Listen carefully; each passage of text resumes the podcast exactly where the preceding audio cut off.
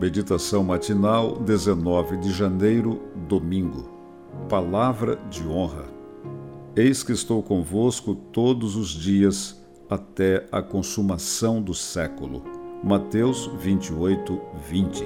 Escocês de Glasgow, onde nasceu em 19 de março de 1813, Dave Livingstone sentiu aos 21 anos o chamado divino para ser missionário preparou-se estudando grego, medicina e teologia e foi para a África em 1841. Casando-se quatro anos mais tarde com Mary Moffat, filha de missionários, ele se entregou com dedicação singular à missão de evangelizar aquele continente. Não se deixou intimidar pelos perigos que o rondavam constantemente nem pelo enfraquecimento da própria saúde. Tempos atrás, em uma palestra impressa, li que na página de seu diário, escrita em 14 de janeiro de 1856, está revelado o segredo da força que o movia.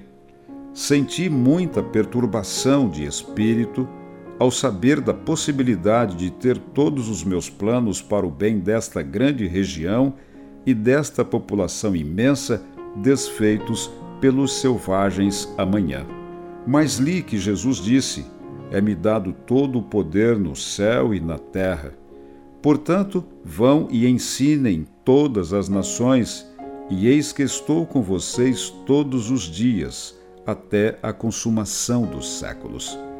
Essa é a palavra de um cavalheiro da mais estrita e sagrada honra e assim está o assunto encerrado. Eu não me retirarei furtivamente esta noite, como planejava. Deveria um homem como eu fugir? Por ocasião de uma homenagem recebida na Universidade de Glasgow, Livingstone se apresentou debilitado pelas diversas crises de malária e com o braço esquerdo pendendo do ombro sem controle, fruto do ataque de um leão. Então disse: Eu volto sem temor e com grande alegria. Querem saber o que me sustentou durante todos esses anos de exílio entre gente cuja língua eu não podia entender e cuja atitude para comigo era sempre incerta e com frequência hostil? Foi isto. Estou com vocês todos os dias. Nessas palavras eu arrisquei tudo e elas nunca falharam. Nossa lista de desafios é imensa. Alguns deles estão relacionados a ideais e planos que estabelecemos. Outros nos são impostos pela vida ou por consequência do pecado. Graças a Deus, podemos enfrentá-los com serenidade e confiança. Não estamos sozinhos.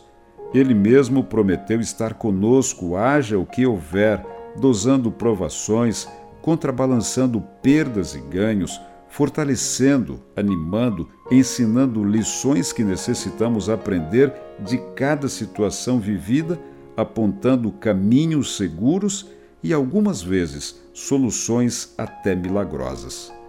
Alguém cuja palavra tem a marca da mais estrita e sagrada honra jamais falhará. Confie.